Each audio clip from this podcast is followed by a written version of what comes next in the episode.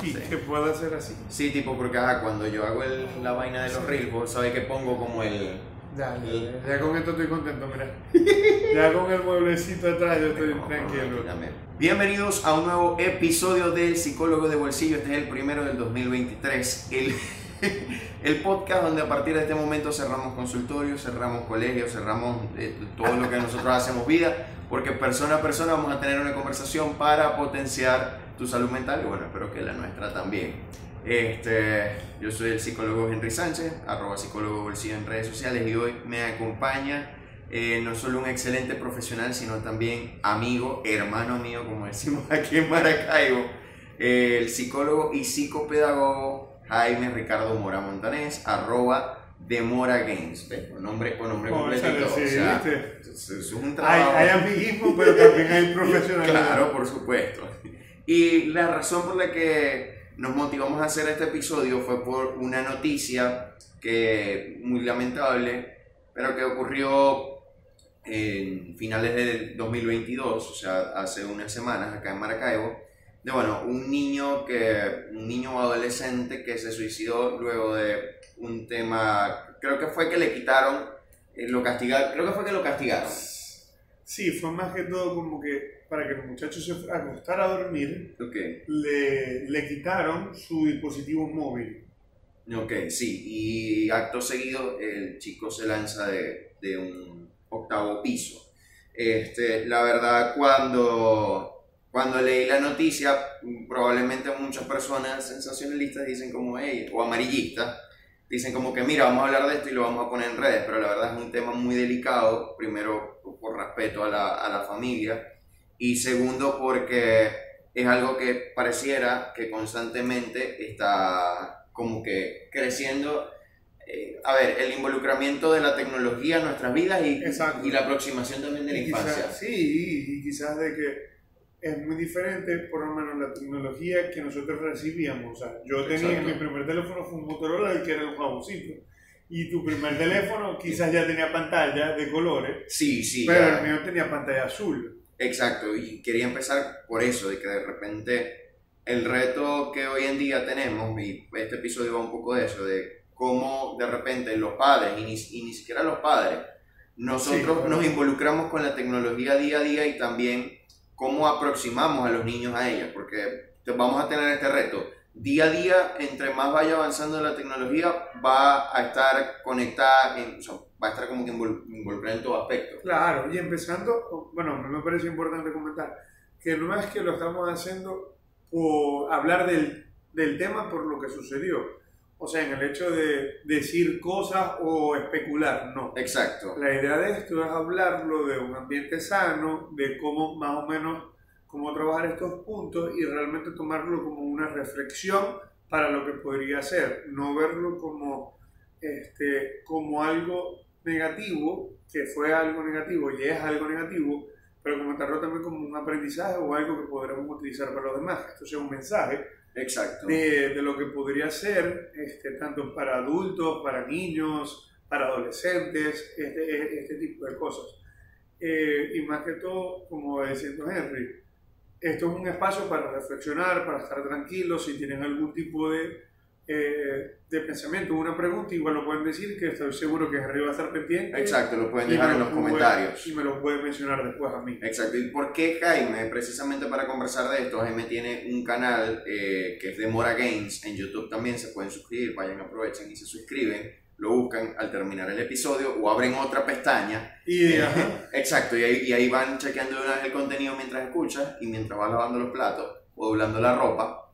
Eh, donde básicamente se ha dirigido a, a abordar estos temas, ¿ok? Donde una de tus pasiones es, es- es el gaming. Sí, a mí me gustan mucho y siempre me gustan mucho los videojuegos. Y bueno, hay varias cosas en las aristas de los videojuegos que se van a hablar ahorita, ¿no? Pero está eso de que, primero el desconocimiento de que pensamos, la gente piensa a veces que el videojuego o los teléfonos son el problema y son parte, porque todo en exceso es malo. Y Exacto. eso es algo que no, o sea, que a veces nos cuesta aprender, pero todo en exceso es malo. Entonces, este, en mi canal lo que pueden ver son cómo identificar, para que los chamos identifiquen quizás los juegos que les pueda generar como que un beneficio, que identifique por qué nos gustan esos juegos. Hay ese tipo de cosas. Mi canal, bueno, también enseña un poco de lo que es los unboxing que hacemos a veces y este tipo de cosas. Pero ahorita, por ejemplo, de lo que hablaríamos es que, empezando a hablar de, que, de los dispositivos, a ver, todos tenemos que tener un espacio para cada una de nuestras Sí. cosas en nuestra vida.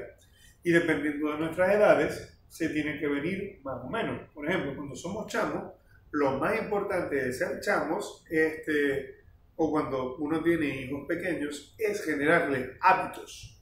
Hábitos que les enseñen quizás a no depender de ciertas cosas y que tengan herramientas a futuro.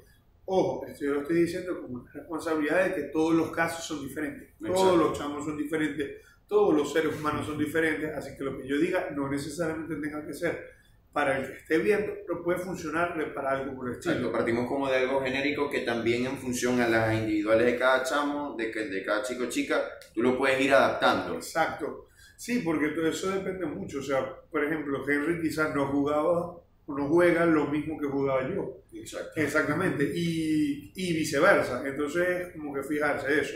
Si hablamos como tal, primero, lo que son los teléfonos, en los teléfonos ahorita es una herramienta que nos ayuda porque de verdad es hasta cierto punto arcaico que tú tengas que buscar en un diccionario de 555 Sí, el palabras diccionario de de- Oxford. exacto. bueno, yo tenía el de la Real Academia y era dos tomos. Cada uno de los tomos con más de mil páginas. Para Claro. yo buscar este, la palabra neceser. O sea, hoy en día tú buscas la palabra que necesitas. Es más, en estos días uno de mis muchachos tenía una exposición. Y yo me acuerdo que el niño tenía su exposición y él estaba un poco nervioso. Y yo lo que digo fue: yo busqué la exposición de dos segundos y me pude ayudar con él a, a lograr que hiciera la exposición. Pero eso es porque está eso a la mano, no tuve que ir a buscar un libro de, de gerencia.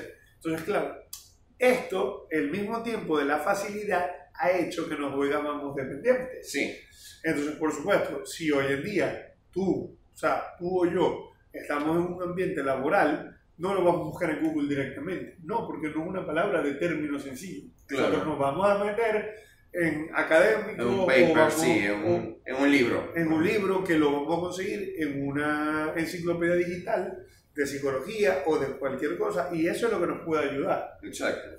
Pero hay que ser lo suficientemente maduros para hacer eso. ¿Y cómo hacemos este, que los chamos sean maduros? Bueno, primero dándoles tiempo y dándoles herramientas para que busquen.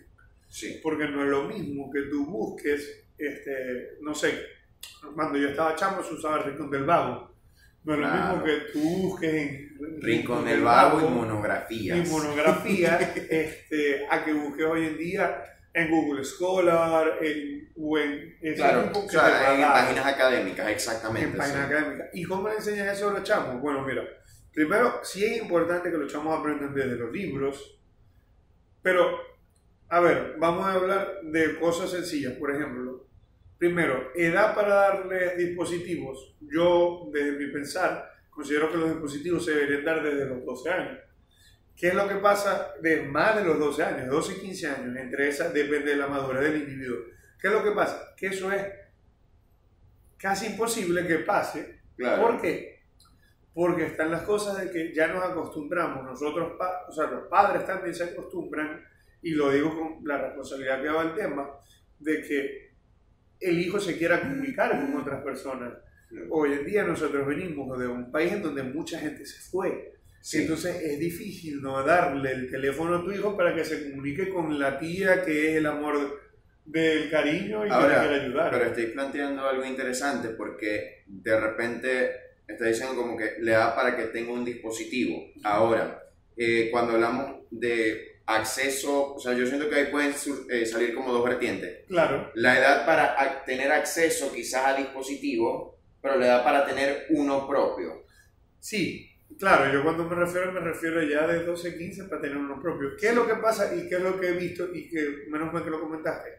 Que una cosa es que el chamo tenga un dispositivo propio, que esto lo podemos manejar, y otra cosa es que el teléfono sea un teléfono de la casa, o sea, su teléfono con parámetros. Exacto. y que el teléfono sea algo que se le vaya otorgando haciendo cosas que vaya haciendo el chamo. Y cuando tú te das cuenta, ¿por qué? Porque igual tú le puedes dar un móvil o tú le puedes dar una tablet, que hoy en día los chamos pueden investigar y, y puedes hacer con una tablet un móvil, solamente que la única diferencia es que no va a recibir llamadas. Pero Claro. y todo. Sí, sí. Entonces, ¿qué es lo que yo veo de aquí? Que, por ejemplo, este, le voy a dar un teléfono o le voy a dar así sea un televisor, porque todo hay que manejarlo como pantallas. Sí, Pantalla, o sea, un televisor, en todos te pueden meter, o sea, en todos se pueden meter en YouTube, en todos pueden entrar en cualquier Claro. tipo de cosa. a diferencia de quizás unos. Y no, ya, No, ya hace ve. 10 años. No, No, 15 15 años, 15 años. Vamos a poner 15 años atrás. 15 años Que atrás. uno lo que tenía era televisión por cable solamente. Ahora tú tienes el contenido, puedes conectar tu, pan- tu televisor al Wi-Fi y tienes acceso a cualquier tipo de contenido. Claro, igual en la televisión, si uno quería buscar, podía. O sea, Totalmente, totalmente. cosas. O sea, me refiero, por ejemplo, y no me refiero a algo quizás hasta sexual, sino desde que tú te puedas meter en programas, en películas de adultos, que eso es lo que pasaba, eso era lo de nosotros antes, ver Saw, ver una película así de terror, Claro, este, el aro, que te la consiguieras en una hora, en un prime time a las 8 de la noche. sí, Y eso tampoco estaba bien, pues. Eso tampoco estaba bien bonito. sí, sí. Pero... Ni ayer ni hoy, pues. Claro, porque a, a- a lo que vengo es, ¿qué es lo más, o sea, que es algo importante desde el principio? Manejar las edades. Ahora, ¿cómo manejamos las edades? Primero viendo la madurez de los chamos. Ahí es donde también está bueno que periódicamente a los muchachos se los lleven al psicólogo. Porque cuando tú tienes una duda, tú tienes que ir a un profesional. Claro. Y nosotros a veces vemos que los niños los llevan al pediatra, los llevan a los otros doctores que los tienen que llevar, pero también es bueno que los lleven a un psicólogo, nada más para que lo chequeen. Son dos, tres sesiones para que le chequeen, dos, tres, cuatro sesiones para que le chequeen la madurez o ese tipo de cosas. Exactamente, sí. Y que es lo mismo de ese ambiente. ¿Por qué? Porque deben haber, todavía no los hay, pero yo sé que en el futuro va a haber profesionales que se basen en decir cuando tu niño o cuando tu niño no necesite o necesita una, un dispositivo. Claro. ¿Por qué? Porque eso va a ser parte del bienestar emocional, que por eso es lo que estamos hablando, que eso es lo que sale todo este tema. Uno termina hablando del bienestar emocional. Sí. Sabes que eh, yo siento que nosotros tuvimos una ventaja muy grande y es que nosotros fuimos como de esas, eh, la gente de los 90, de esas últimas generaciones que pudo crecer un poco offline. O sea que, Claro. que había precisamente por un tema de que las computadoras de mesa, la- o sea, tener una laptop no era una, algo tan accesible Exacto. no era tan común. Entonces, por ejemplo, uno tenía la computadora de mesa. O sea, la computadora de mesa era de la familia, tú tenías que compartirla con varias personas, entonces tenías que organizarte, no la podías usar todo el tiempo y tenías como que unas tareas definidas, como que, ok, tengo una hora para usarla o dos, voy a aprovechar una hora para jugar u otra hora para, para investigar si tenías acceso a internet. Y, por decir, las funciones de los teléfonos eran limitadas nada más a llamadas y mensajes y tampoco eh, era como que uno tenía celulares así como así. Exacto. Entonces ahora nos encontramos con otra parte que es que los chamos desde los dos años o incluso desde más pequeños aprenden primero a manipular sin saber leer y escribir, ya conocen cómo, cómo es el desempeño de una tabla, Claro. por ejemplo. Entonces de repente es como que nos fuimos de un extremo hacia el otro. Otro. Claro, pero es que ahí es donde viene este, el hecho de que, fíjate, cuando tú le das una tablet a un muchacho, cuando tú le das una tablet a un muchacho ya es pequeño, es un orgullo que el chamo no la haga caer. ¿Sí me explico? Es Sí. verdad, o sea, es verdad. Si tú le das una tablet a un niño, y no lo digo a mal, porque hay niños que tecnológicamente van a ser mucho mejor de lo que son los adultos y de lo que van a ser sus papás y de lo que somos nosotros. O sea, Totalmente de acuerdo. y que y yo estoy seguro que también va a salir un tipo de inteligencia que va a ser la inteligencia hacia la tecnología. Sí, O sea, la gente que tiene esas capacidades. Eh, pero que al- a, lo que me refiero es, imagínate, tú le das una tablet a un niño de dos años y el niño lo empieza a manejar, empieza a leer tu- sus videos. El hecho de que el niño se quede allí, ya tú vas, o sea, tú vas a estar como wow, el niño está haciendo Claro. tal cosa. Y que eso depende mucho, y como lo digo, no es una crítica, eso va a depender mucho de este, el día a día de los padres. Porque imagínate el desahogo que debe ser con un papá, que tú trabajes tanto y que... Toma. Y... Claro, no lo digo mal, lo digo porque, por ejemplo, imagínate que tú estés trabajando, este, tú, tú tengas un puesto de, de negocio y ahorita no, no, no es muy grande, o sea, tengas Claro, algo no, que no puedes contratar solo. a alguien de repente. No puedes contratar a alguien. Y, y ajá, por X y Z, a ti te quiere quedar tu hijo en ese momento. Es complicado porque no todo el mundo tiene las herramientas. Claro. Entonces imagínate, cómo tú no le das una tablet, cómo tú no le das algo inmediato a tu teléfono mientras tú lo haces. ¿Sí me explico? Entonces, ahí es donde está. Que, ¿Por qué la gente, este, por qué la gente te, te puede decir, no, que eso, no es que como no lo hago? Porque es verdad. Yo, si yo no te doy a ti la herramienta para que hagas algo o una solución, no podemos hablar, de- o sea, no podemos hablar. Claro.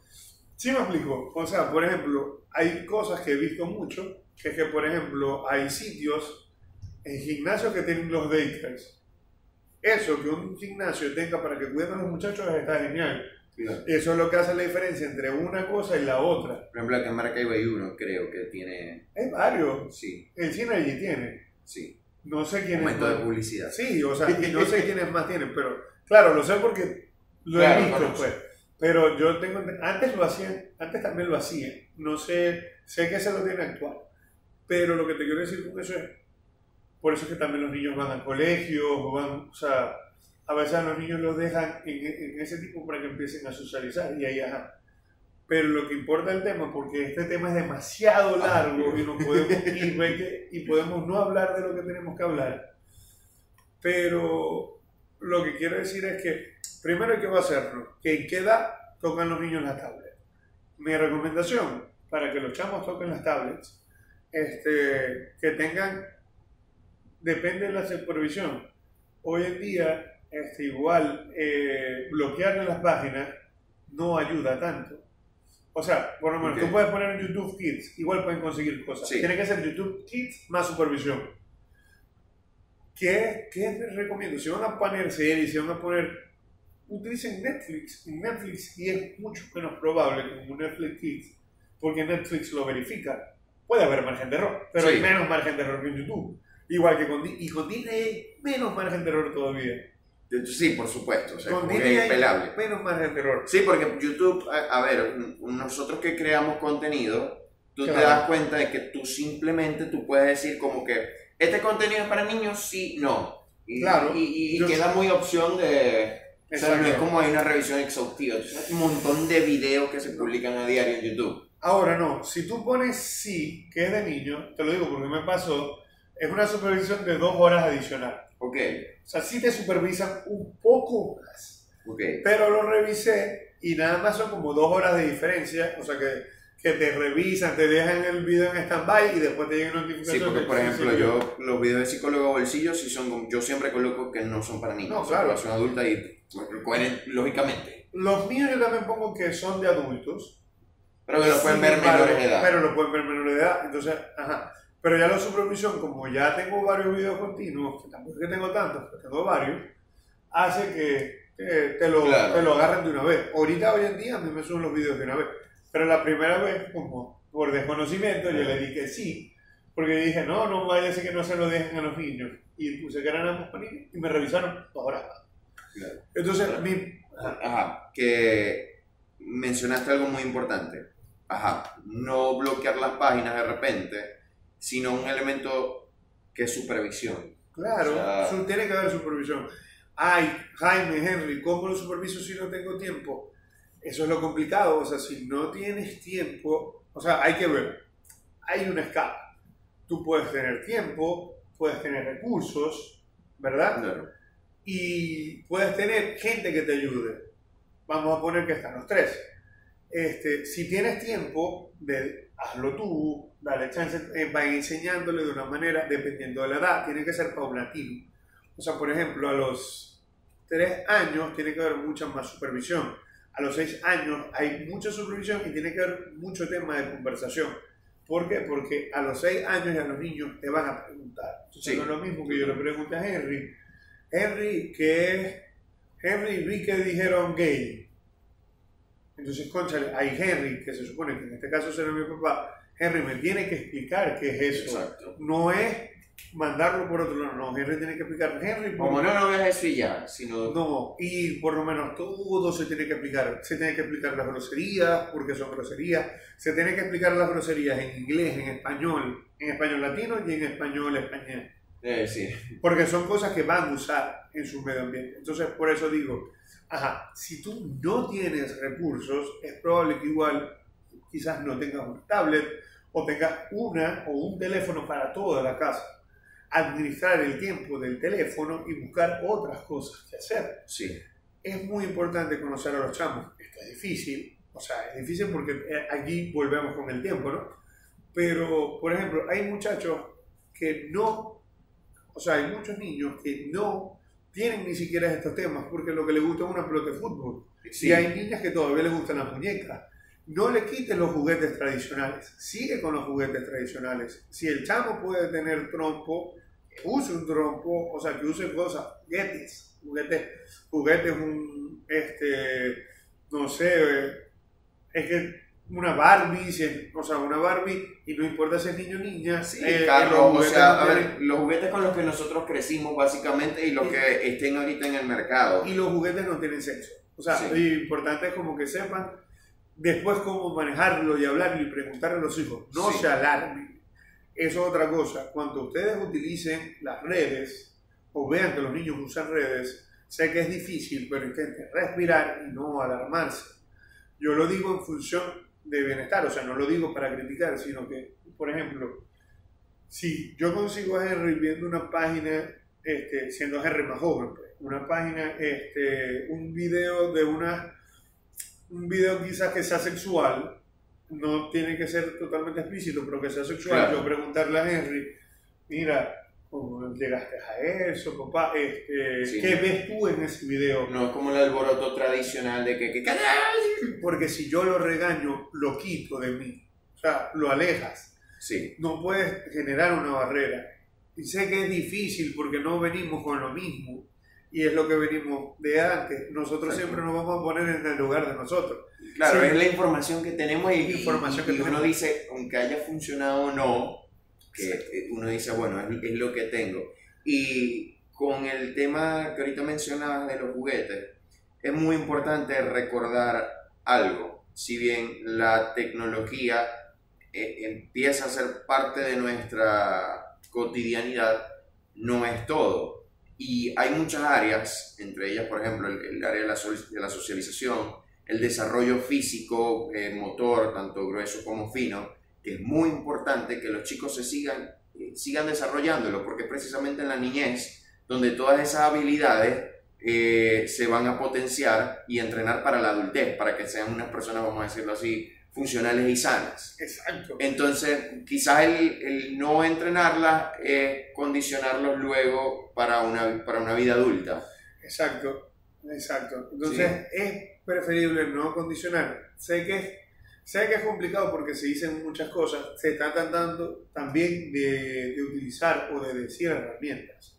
Herramientas para los adultos, bueno, respiración es hacer preguntas. Es muy importante hacer preguntas.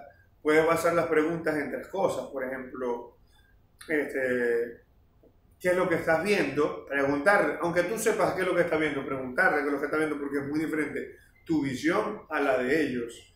Eh, preguntarle primero qué estás viendo, después de lo que él o ella te digan, eh, preguntarle que, cómo llegó a eso, cómo llegó a esa información y qué piensa. O sea, qué piensa él de eso, si eso está bien, si eso está mal. Y después tú le das la vuelta.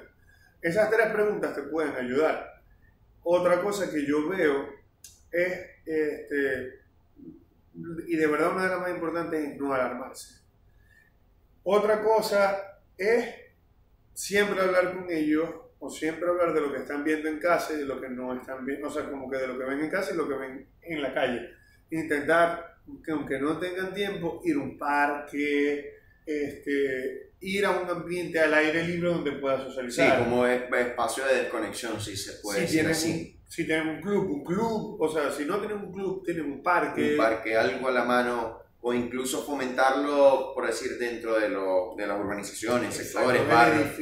Como que mira, ve a jugar con estos compañeros, o no, si de repente no le gusta el deporte y viendo de qué manera lo puedes canalizar Exacto. por, por arte, Música. música. o sea, hay un montón de opciones realmente, y eh, porque ese tiempo de conexión es necesario y no solo, no solo para los niños, para uno también, o sea, hay un momento en el que, por ejemplo, yo intento tomar un día del fin de semana, eh, usualmente es el domingo, como y por, por lo menos mediodía, no estar pendiente del teléfono o no responder, porque a veces es como tanta información, a uno lo estresa, lo satura. Imagínate también un niño que es como que Exacto. Exacto. está en pleno desarrollo. Exacto. Ahora hablando de los videojuegos, que también se quería tocar, Sí, este, para los videojuegos también hay edades. La gente no se da mucha, o sea, no, no se ha fijado mucho, pero hay edades. Entonces, ¿cuál, ¿qué es lo más importante? Que tú le puedes decir a tu chamo, este, mira, este juego no es de esta edad. Por ejemplo, eh, juegos como Fortnite, juegos como Call of Duty, ellos tienen su edad, normalmente son para mayores de 12 años. Para eso es la ESRB. Y la ESRB tiene varias calificaciones. Está E, que es Everyone, está este, T, que es adolescente, que es teen, adolescente. También está lo de los adultos, bueno, ahí Henry lo está. mostrando. Henry lo está mostrando. Está la E, está E10, que es para todos a partir de los 10 años. Está C, que ese no se ve tanto, pero- sí hay juegos que es para cuando son más pequeños. Sí, Que Son cuando tienen como 3 años. tipo C, ok, sería Que no esos sé. son juegos tipo, no sé, este, no, no, Crash no sería, sería como Paul Patrol. Ok, ok. Está M, que es maduro, está A, que es mayores de 18 años, y está R, que es en revisión, y ese es normalmente. Entonces, ah, ahorita Sí, está Lightyear, buscando, eh, y son juegos, son juegos más como también para enseñarles a sumar, ese tipo de cosas. Esos son los juegos que son early childhood. Entonces, viniendo de eso, primero, este, primero la edad, hay que sacar la edad, hay que sacar los tiempos de juego, o sea, hay que ver, y los chamos tienen que tener, si les gustan los videojuegos, yo les recomiendo, y claro, esto ya viene más una parte de los recursos, mételo, o sea, como que enseña a la gente, enseña a los hijos a buscar cosas como robótica, como programación, claro. o sea, intégralo en la parte más de que, ah, te gusta ese mundo. Cuando un niño te dice, ah, yo quiero ser youtuber, ok, esto es ser un youtuber. Y le dices todas las cosas y le Sí, dices lo que implica de repente. lo que implica de repente, claro. Y claro, y le dices, no, o sea, y le enseñas más o menos, porque es un trabajo, o sea, muchos de ellos se dedican. Hay otras personas que no, pero por lo menos Henry y yo nos dedicamos y cada uno de los dos somos psicólogos. Exacto. Y nos gusta esto porque nos gusta darle un mensaje a las personas que quizás ahorita estén haciendo otras actividades. Sí, no, y eso es muy importante porque fíjate, volviendo al punto de, de quizás ubicarnos en la realidad o en el contexto que estamos y, y hacer siempre como un poco salir de lo que yo viví. Porque fíjate, de repente hay... Mi papá le pasa mucho, que antes en veía muchas cosas en YouTube y él decía, esto es paja, esto es paja, pa jugo, pa jugo, pa jugo, pa jugo. No, no usaba esa palabra.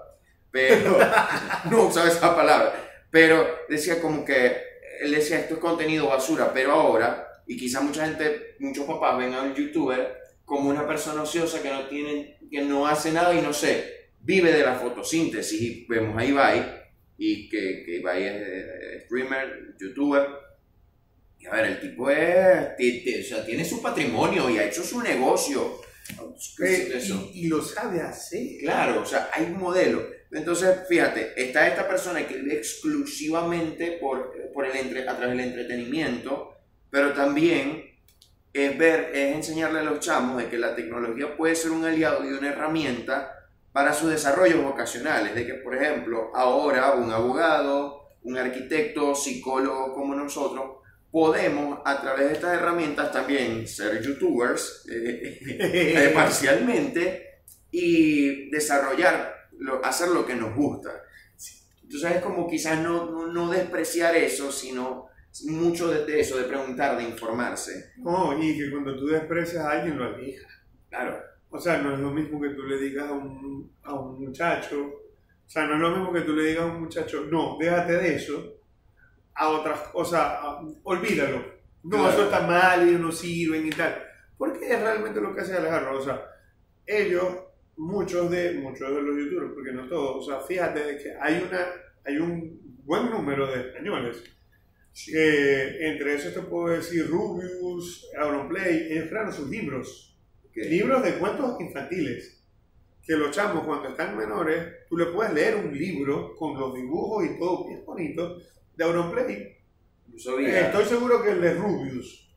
Estoy casi seguro que es de Auronplay, pero de Rubius tú lo puedes conseguir. e Inclusive yo lo he visto en las bibliotecas, eh, en, la- en las librerías de acá de Maracaibo. Interesante. Eh, tú vas a Lagos y tú te lo consigues, el libro de él. Entonces es como tú dices, conchale, son gente que lo ha hecho mucho, no sabemos si contrató o no contrató a alguien, no sé. Pero eran las maravillosas aventuras de tal. Y está eso, ¿me entiendes? Claro. Entonces un niño puede soñar con eso. Y, ok, y aquí es donde digo, ay, ¿por qué él o cómo lo hizo? Bueno, de verdad el trabajo es arduo. Sí. Y volviendo a los, a los o sea, volviendo como que a los videojuegos, eh, es importante decirle a los muchachos que siempre tienen tiempo de pantalla. Él tiene que elegir, o es bueno que elija, entre este, si va a ser el televisor, si va a utilizar el videojuego. Si es el videojuego, recomiendo que sea un poco menos. Y si va a utilizar el, este, Tablet. Las tablets. Tablets o YouTube, por ejemplo. Ok. Me refería más a eso, como que a algo como YouTube. Y ahí es donde vengo. Este, cuando ya son tecnologías así, quizás no es tan bueno que se encierre en habitación, Sí. sino que eso es más bueno verlos en la sala. Ay, ¿qué pasa cuando son tres y tienen y nada más en televisor? Ah, tiene que haber turno, Sí. tiene que haber turno. Y ahora Qué mejor forma de enseñarle a respetar los turnos y... es mejor, claro, es mejor. Claro. Si son varios niños, si son tres niños, les tocan turno. Sí. Ahí se van a liar, entre dos van a hacer algo, se van a, van a- le van a gustar la misma cosa y uno va a quedar o una va a quedar por allí, hablar de Sí. cosas. Y ahí tú también como padre tienes que empezar a negociar y todo. O sea, es que me hiciste acordar eh, algo muy importante también en esto es el tema de, de repente yo no sé mucho, yo siendo papá, mamá o cuidador, no tengo Exacto. ni la remota idea de la tecnología que está, haciendo, que, que está utilizando mi hijo. Pero de repente no tengo que sentarme y buscar un tutorial eh, como muy, muy denso, pero yo sentándome y haciendo esas preguntas, yo puedo nutrirme, porque ¿qué pasa? Muchas veces es como, yo sé que mi hijo está viendo algo, yo sé que mi hijo está jugando algo, pero no sé realmente qué es y qué tipo de contenido está consumiendo. Y mi mamá hacía mucho es eso. Eh, yo me acuerdo de que ellos cuando yo quería descargar un juego, comprar algo así, ellos como que, ajá, ¿qué estás jugando? Y decían, ah, es un juego de rey. No, no, vamos a ver qué estás jugando. Y de repente pasó, no recuerdo qué juego era, pero ellos me lo comentaban mucho, yo tenía como 5 o 6 años. Y cada vez que yo terminaba de jugar, yo me ponía como agresivo, como violento.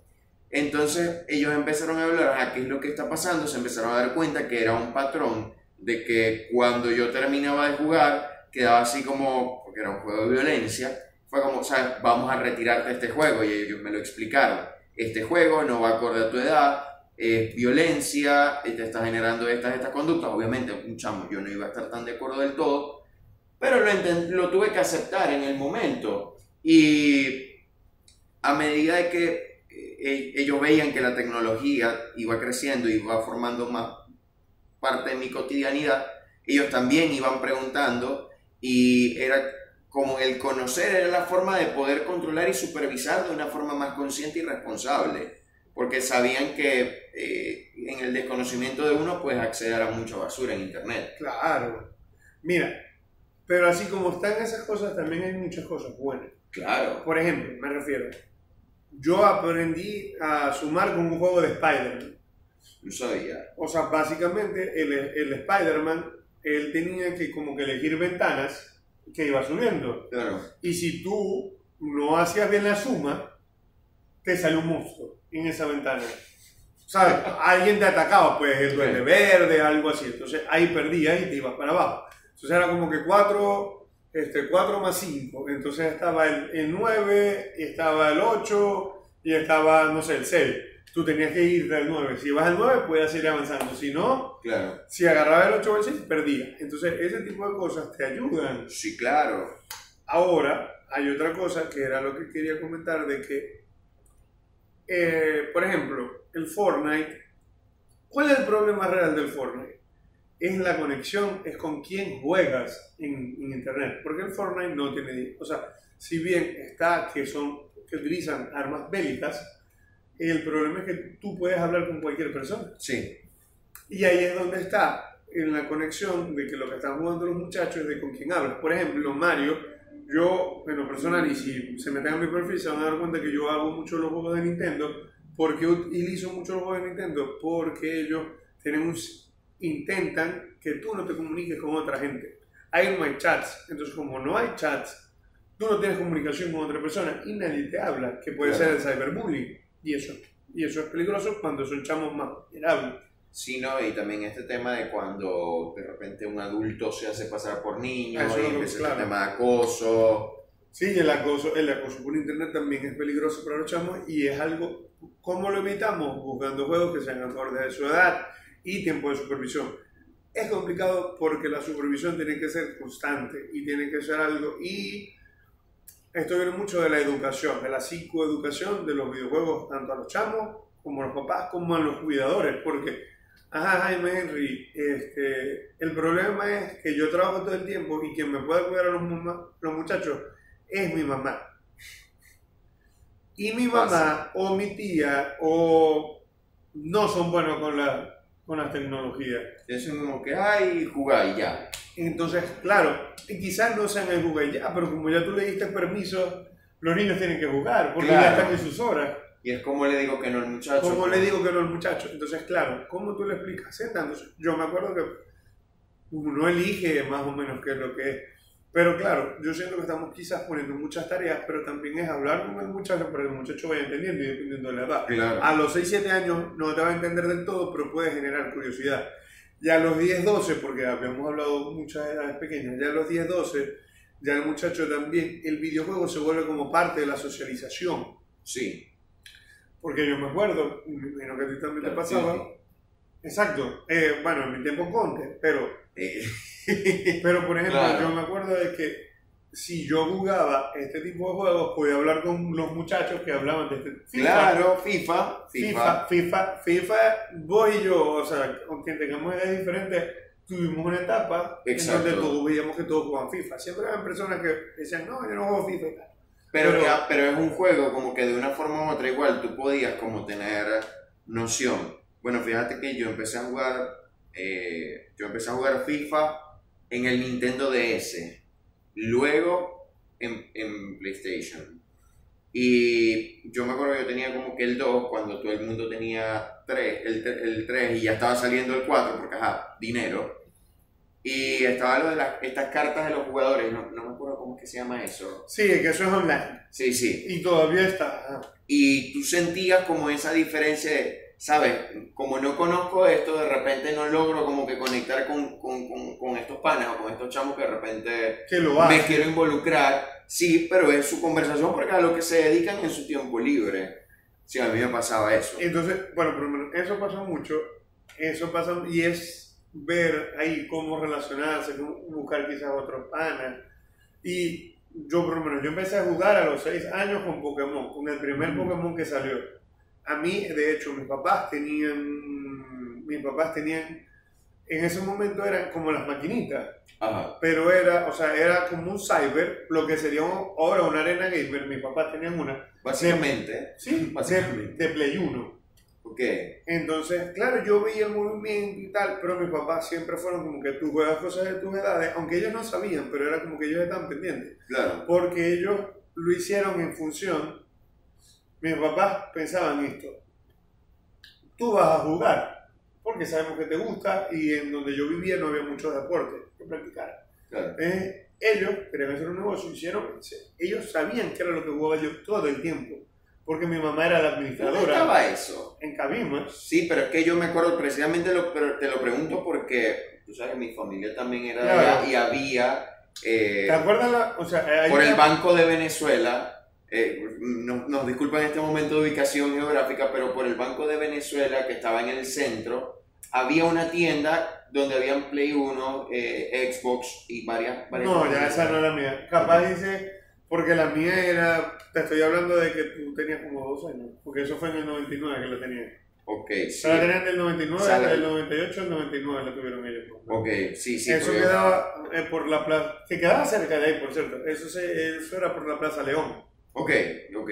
Ahí era donde la tenían. Y era, la, misma- era nuestra casa, pero la tenían, o sea, tenían como un espacio y ahí jugaban los chavos. Ah, y lo que quiero decir con esto es que está eso, mi papá siempre se involucraron. Y yo, mi papá jugaba mucho Tekken conmigo Ok. y eso a mí me generaba un vínculo mucho con ese juego.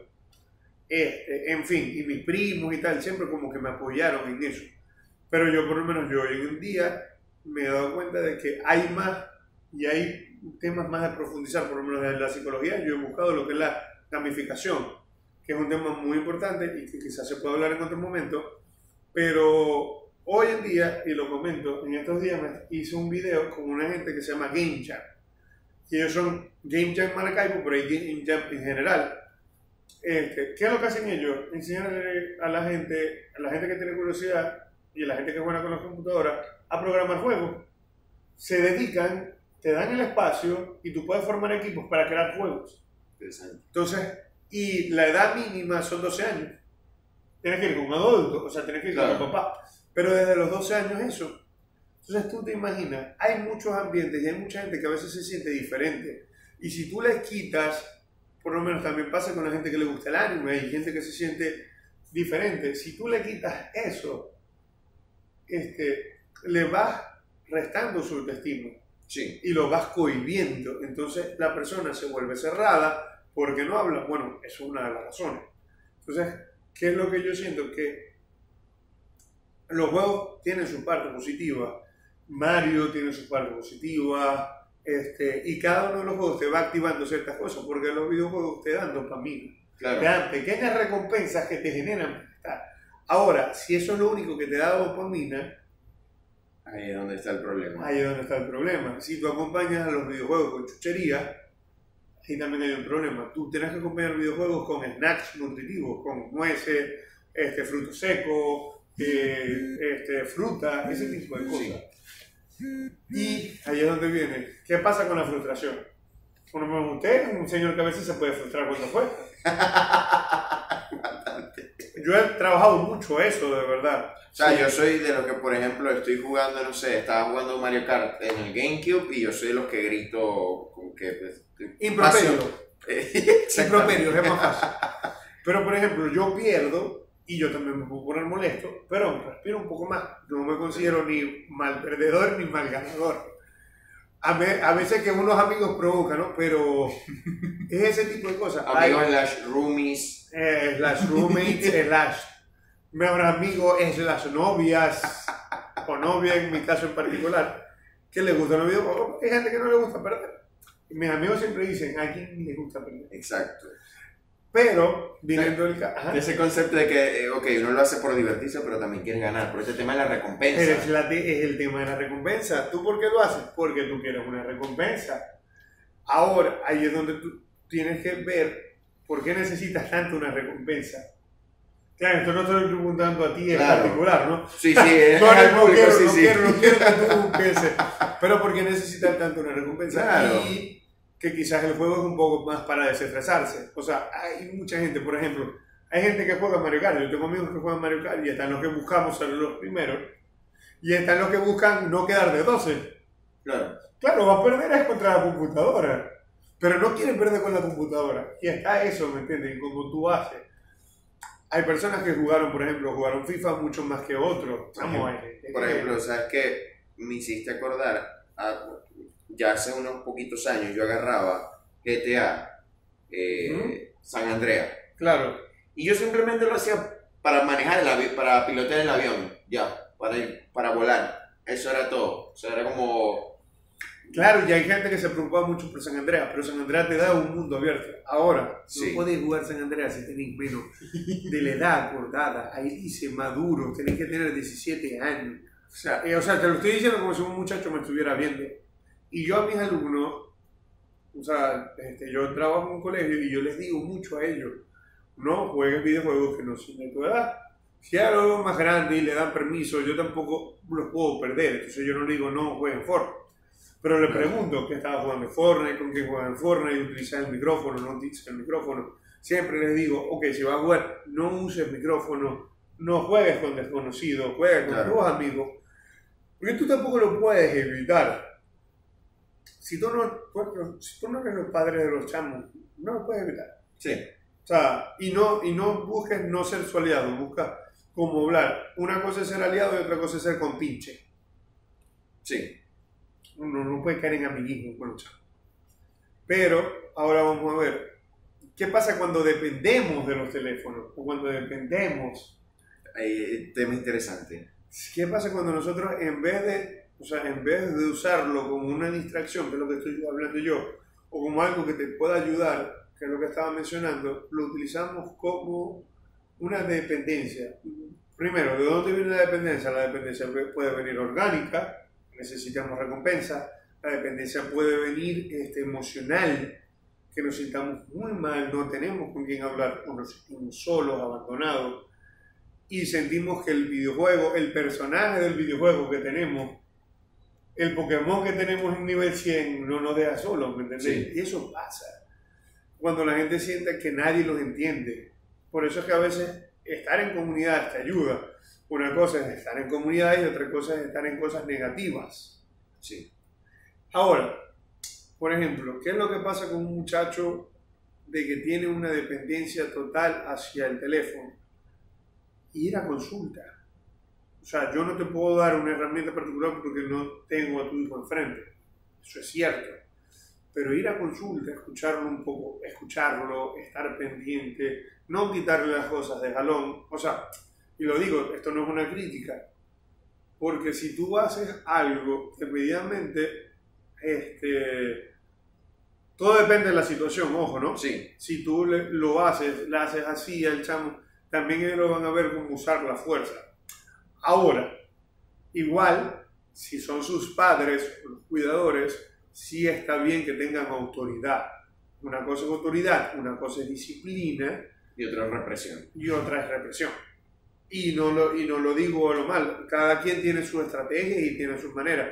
En un video de una hora o de 40 minutos que nosotros estamos haciendo, no te vamos a dar todas las herramientas para que lo hagas. Por eso vayan a terapia. Por eso yo recomiendo mucho que vayan a terapia cuando sienten que su hijo tal, y no solamente el hijo, vayan a terapia con ellos, Exacto. este, hablen un poco, siéntense con ellos. Cuando, el- cuando la persona que sea psicólogo, si el psicólogo les da un diagnóstico, no es fácil escucharlo. Pero de una vez que lo escuchen, intenten respirar. Primero, no es nada personal, no es algo que hayan hecho ustedes, es algo también ambiental, son cosas que Sí, el muchacho lleva adentro. Entonces no es para sentirnos mal, porque a veces la gente va a consultar porque tiene miedo de lo que le vayan a decir. Entonces, claro, cuando yo dije ahorita, me refería a que no le quiten las cosas de tajo, me refiero, y bu- busco utilizar una voz un poco calmante, es porque me refiero a que vean cómo son las situaciones, ustedes van a tomar las mejores herramientas. Otra cosa es que si tú haces algo, no te puedes, o sea, tú como padre haces algo, no te puedes sentir mal toda la vida por lo que hiciste, porque eso va a generar un sentimiento negativo que se va a convertir en algo que no te va a ayudar ni a ti ni a tu hijo. Exactamente. Los muchachos son seres relativamente independientes y cada ser es diferente. Digo relativamente independientes porque hay muchos estímulos que los pueden cambiar, o sea, que pueden cambiar la situación de ellos. Sí son independientes legalmente y todo lo demás. Y no es que digo que tengan que depender de ti, porque no pienso lo mismo. O sea, no pienso que un hijo tenga que depender de su padre. Pero sí siento que tiene que ser algo de un acompañamiento Sí. porque son una familia. O sea, tenemos que hablar de familias. Sí. Este, no estamos hablando de mi hijo y tal, no, son familias. Así Es como un también sistema completo. es un sistema completo. Y si el sistema completo no se acompaña completamente, se puede ir rompiendo y se genera brechas que se pueden arreglar. Entonces, hay que ver, primero, tienen que, tenemos que centrarnos en quiénes son los miembros de la familia. Mamá y papá, hijos y cada quien va cumpliendo una función.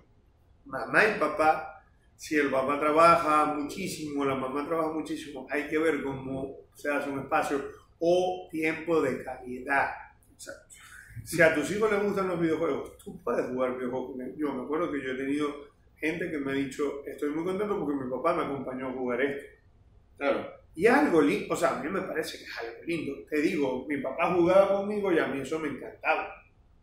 Esa es una de las cosas para mi favorita. Y hay papás que, que quizás, este, no me pasa a mí, pero hay un papá que quizás no pueda jugar porque tenga las rodillas o, este, o, sea, o, o tenga el brazo, sí. le duele la espalda, está imposibilitado, es más fácil sentarse a jugar. Claro. No sé, claro, eso es algo que... Sí, sí, depende. Por ejemplo, mi papá conmigo creo que él no jugaba, no llegó a jugar muchas cosas, no era muy, muy hábil y, y digamos tampoco muy paciente para eso.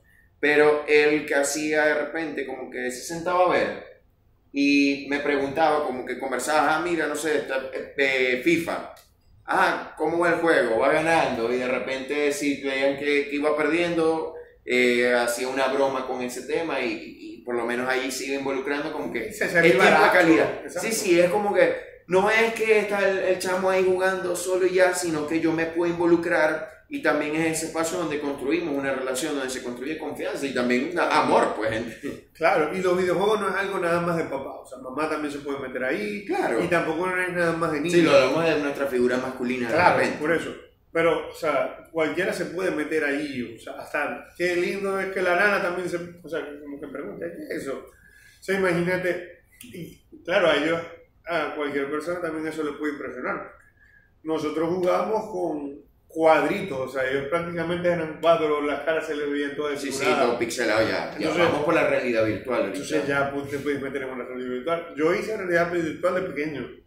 ¿Qué? O sea, era como 3D. Y, o sea, yo he visto cómo eso ha cambiado.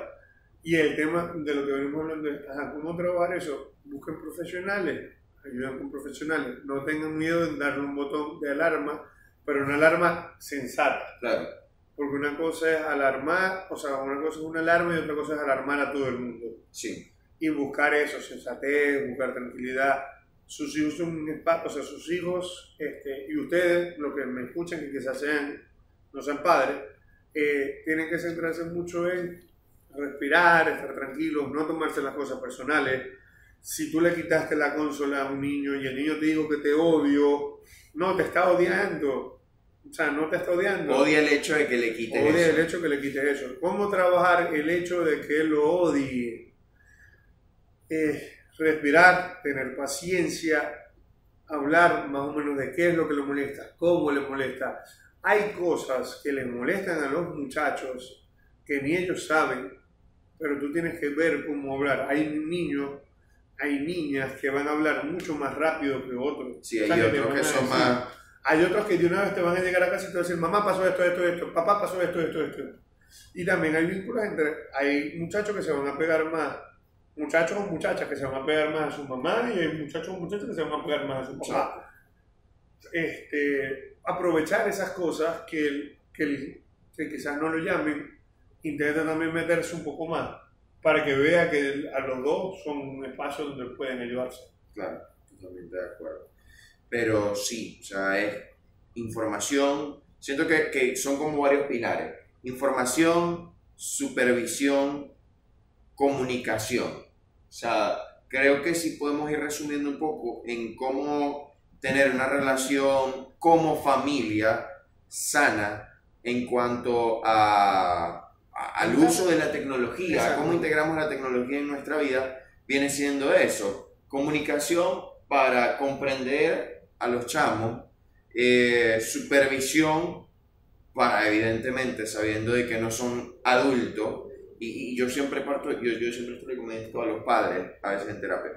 Uno, uno, tiene que a veces decir, hey, un- uno mismo tiene que usar aplicaciones de productividad y de tiempo que te digan, hey, ve a dormir, hey, has pasado tanto tiempo usando aplicaciones, un chamo se le hace más difícil. Entonces, precisamente supervisión para no dejarlos solos en, un mundo que así como es maravilloso, porque por ejemplo, a, mí yo le agradezco la internet porque yo pasaba mucho tiempo solo y yo hacía eh, las visitas guiadas, no sé, por el Coliseo Romano, por eh, templos de Japón, desde mi casa. Y eso gracias a la tecnología y que a alguien se le ocurrió esa maravillosa idea del internet. Claro. No, y fíjate, o sea, lo, lo comento mucho, o sea, la internet ha ayudado muchísimo para conectar con la familia. claro. Imagínate toda la familia que uno tiene quizás regado y tiene la facilidad de antes de tal, lo llamás y listo. Antes, ¿cómo te comunicaba? Una llamada para Estados Unidos, ¿cuánto te podía salir? Ibas al centro de comunicaciones en, en de Cantebé. Exactamente. Entonces, es eso, o sea, irle dando con calma irle dando con calma a lo que son las redes, a lo que son a este, eso. otra cosa que no mencionamos, pero vamos a tocarlo este, rapidito. Si tú ibas quieres un perfil de Instagram o, o algo, o sea, intenta primero preguntar para qué, por qué, este, qué haría él con eso, qué haría con esa cosa. Revisar mucho eso, ¿por qué? Porque nosotros quizás a veces podemos ver un poco más, la palabra no es control, sino es como acompañar. Nosotros podemos acompañar, pero no podemos acompañar a lo que vayan a escribir a la gente que está del otro lado. Sí. Nosotros no acompañamos a la gente que está del otro lado. Entonces, ver cómo hacer por allí eh, para intentar alargarlo a la más manera este, y que tengan 13, 14 años. Sí, que tengan un uso responsable también. Eh, Sabes que eh, creo que lo leí en España que había, o sea, creció de una manera absurda la cantidad de cuentas de bebés. Bebés, o sea, que ya ni siquiera habían nacido y ya tenían un perfil en Instagram. Entonces, esta es como ese tema de llevar, digamos, una red, es una, un perfil personal, el cual el niño no ha dado, o sea, es un niño que todavía no tiene la capacidad de consentir y que muchas veces estos perfiles son públicos. Sí, que eso, eso tienen que ser, o sea, tienen que intentar que todo eso sea privado. Sí. ¿Por qué? Porque primero no podemos, no podemos manejar o acompañar a las demás personas. Y segundo, porque, a ver, yo, eso hay que verlo cómo se usa. Porque también eso puede ser un baúl digital de la formación de nuestros hijos. O sea, tú lo puedes usar de esa manera. O sea, imagínate que es mucho más fácil quizás tener un, en un perfil en Instagram que es muy difícil que pierdas todo para llegar. Claro, que si no sé, se me dañó el teléfono, yo vuelvo a abrir la cuenta de, en, en, otro dispositivo y tengo toda la foto. Claro, pero si lo vas a utilizar como para que el chamo, la chama, o sea, el niño o la niña, el pequeño, sean famosos, mm, hay que, o sea, eso es más debatible. Sí. De todas maneras, son sus hijos y son sus oportunidades de hacerlo, pero es como que ir revisando eso. Por lo menos yo lo veo mucho con cuando tú quieres que una niña, o, o sea, una niña en el caso del modelaje o del baile, y un niño en el caso del fútbol le hacemos cuentas, pero esas cuentas las tienen que manejar son los padres. Son los papás. Los hijos no tienen, no deben tener. Y eh, ya eso es, o sea, ya eso tendría que ver con alguien que sea un poco más de marketing que sepa un poco más si eso de verdad es efectivo. E incluso podemos, podemos hacer otro episodio hablando un poco como de precisamente el tema de redes sociales, porque siento que ese es un tema muy amplio. Sí. Porque e, e, ese es otro mundo. O sea, que es como introducción a la tecnología y las redes sociales es como, ajá, exposición de los chamos, el tema de seguridad, a veces de, de, cuando expongo eh, donde estudian, de qué es lo que estoy haciendo día a día o sea, son temas que de verdad los chamos a veces no lo entienden, desconocen de ello. Y mucha gente a veces por insensatez también peca de de repente todas estas prácticas de riesgo. Entonces, bueno, yo también como que estoy muy de acuerdo con el prorrogar o demorar lo más que se pueda la entrada a redes sociales. O sea, y es como lo digo, y si ya están en ese mundo, ver cómo uso responsable. exacto, uso responsable. Sí, así tal cual. Bueno, por ejemplo, mi cuenta Facebook. Mi cuenta Facebook yo la abrí a los 8 años, me acuerdo. a los 8 años. Escondió de mis papás porque no me daba. Oh, la, de, no la de Twitter en 2000. Tenía 12 años cuando abrí Twitter Instagram tenía 14. Tenía 14 años. O sea, estaba, chamito y de verdad.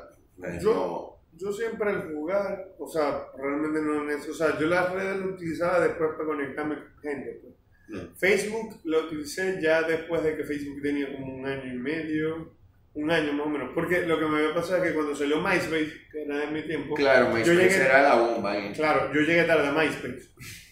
Entonces, cuando ya llega MySpace, yo vi Facebook y lo abrí relativamente, no, no había pasado tanto tiempo. Y me acuerdo que ya yo tenía como 12, 13 años. más o Ok. menos. O sea, creo que la abrí en el 2008.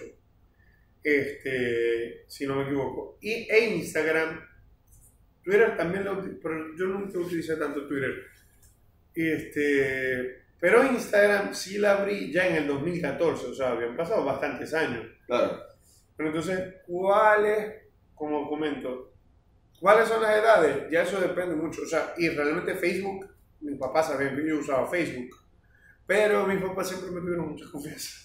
Qué bueno eso. Yo siempre, o sea, yo, yo siempre he sido tranquilo. Sí, vos habéis sido bien portado. Entonces, mis papás siempre me han tenido mucha confianza y nunca se han preocupado. Yo me acuerdo que mis tías le decían que bueno, que los videojuegos eran malos, que tal, y mis papás eran como que mientras él no le haga daño a nadie, se comunica con sus amigos, él habla con nosotros, nos cuenta qué.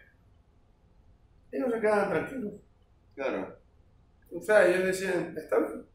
No digo que mi crianza sea perfecta, pero, y no digo, y no digo que tienen que seguir los pasos Exacto. que usaron conmigo. El ejemplo que, que Cabi más dio, pues. Exacto. O que yo voy a usar esos pasos con mis hijos, porque no lo sé.